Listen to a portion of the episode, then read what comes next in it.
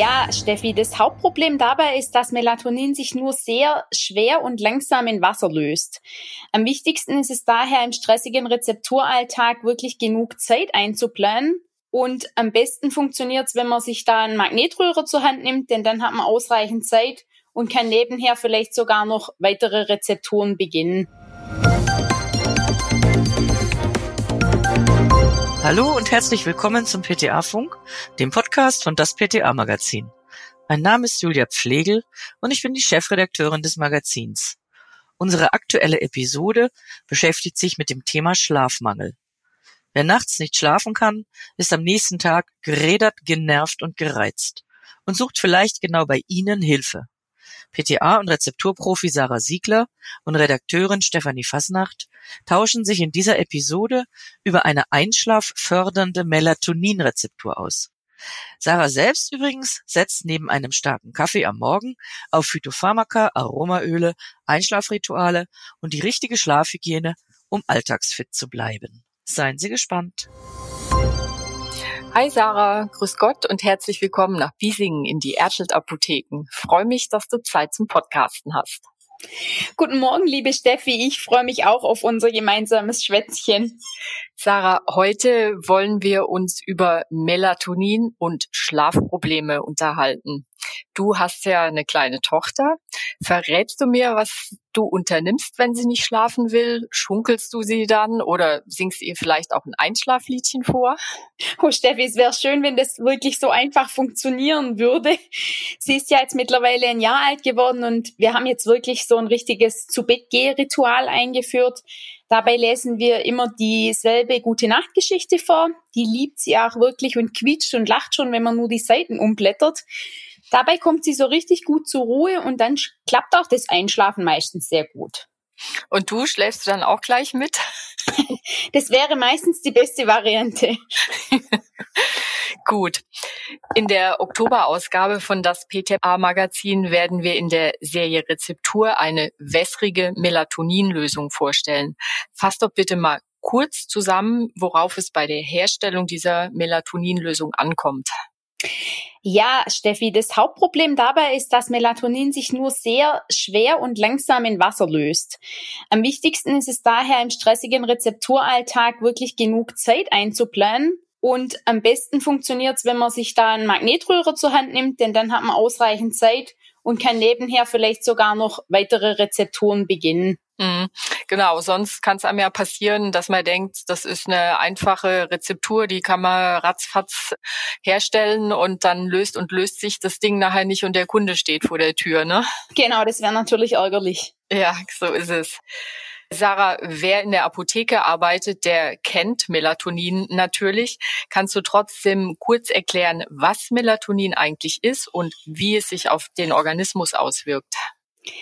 Also Melatonin ist ein körpereigenes Hormon, das den Schlaf-Wach-Rhythmus steuert und wenn es dunkel wird draußen, dann wird es zum Teil von unserem Gehirn produziert. Wir werden dadurch müde.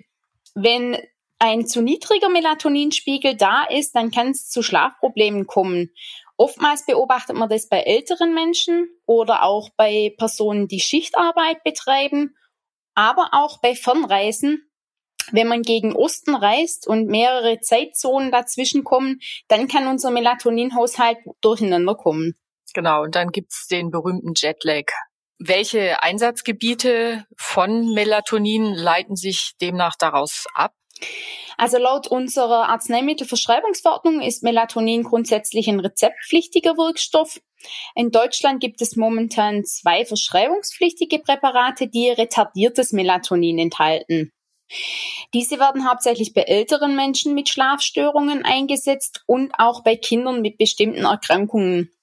Und weil Melatonin im Körper sehr schnell abgebaut wird, sind diese Präparate eben mit diesem Langzeit, also retardierten Melatonin, was dann eine Langzeitwirkung auch gibt und somit durch Schlafstörungen sehr gut beeinflusst werden können. Mhm.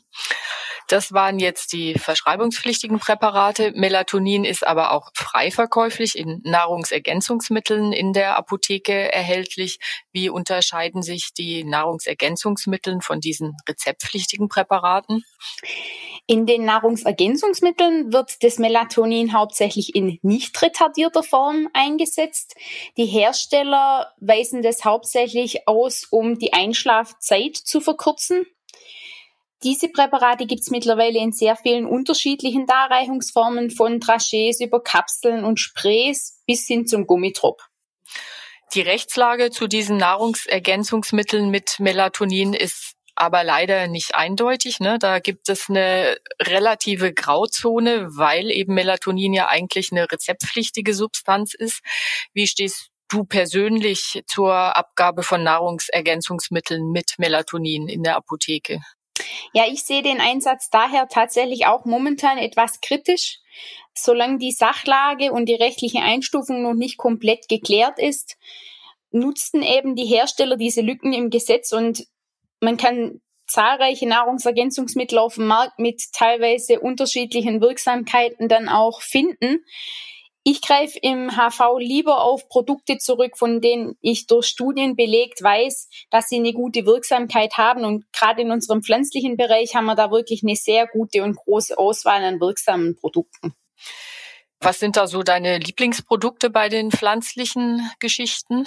Da finde ich zum Beispiel ein Präparat, was mit Baldrian und Hopfen in Kombination ist, sehr gut, weil ich da von meiner Phyto-PTA-Ausbildung her auch weiß, dass die Studien dahinter stehen, die wirklich eine Wirksamkeit belegen und die helfen eben auch neben Einschlafstörungen sehr gut bei Durchschlafstörungen, weil oftmals finde ich im Kundengespräch heraus, dass halt beides ein Problem ist. Nicht nur das Eins, sondern auch das Durchschlafen. Hm, und wenn man dann wach wird, dann fängt das Gedankenkarussell an zu kreisen und dann klappt es ja meistens gar nicht mehr mit dem Wiedereinschlafen und Durchschlafen. Genau. Gut, wie gehst du denn grundsätzlich vor, wenn jetzt ein Kunde vor dir in der Apotheke steht und sagt, oh, ich kann überhaupt nicht schlafen, ich hätte jetzt gern ein Schlafmittel oder was zum Einschlafen? Also grundsätzlich betreibe ich da erstmal so eine gewisse Ursachenforschung und gegebenenfalls verweise ich dann auch an den Arzt, denn wenn ein Kunde weniger als sechs Stunden schläft und es auch über mehr als drei bis vier Wochen hinaus mit Schlafstörungen und Problemen zu tun hat, ist es einfach eine Sache, die in eine ärztliche Hand gehört. Mhm. Wenn wir doch eine Selbstmedikation möglich machen können, dann gebe ich oftmals dazu auch gerne Tipps für eine gute Schlafhygiene. Denn man kann da auch selber sehr viel tun, um seinen Schlaf positiv zu beeinflussen. Und dann greife ich meist zuerst zu pflanzlichen Präparaten, habe aber auch bei Kindern, Schwangeren und Stillenden mit Homöopathika sehr gute Erfahrungen gemacht. Die H1-Antihistaminika, die sind ja auch in der Diskussion derzeit. Also da siehst du nach Möglichkeit von ab oder wie machst du das? Bei uns spielen sie eher eine untergeordnete Rolle. Man kann es natürlich kurzfristig zum Einsatz bringen, aber meiner Meinung nach sind eben die pflanzlichen Präparate und die Homöopathika in ihrer Wirksamkeit in nichts nachstehend und können eben über eine längere Zeit eingesetzt werden. Du hast gesagt, du gibst den Leuten dann Tipps zur Schlafhygiene. Was hast du denn da für Tipps auf Lager? Ja, man kann tatsächlich durch gewisse Verhaltensweisen den Schlaf positiv beeinflussen. Man muss zum einen für sich selbst die richtige zu Bett geht Zeit finden. Viele Personen gehen ins Bett und sind noch gar nicht müde genug und quälen sich dann, wälzen sich hin und her für längere Zeit. Dann sollte man blaues Licht am Abend, was durch Handy, iPad und Co. verursacht wird, unbedingt meiden. Den Schlafraum nochmal gut lüften finde ich super.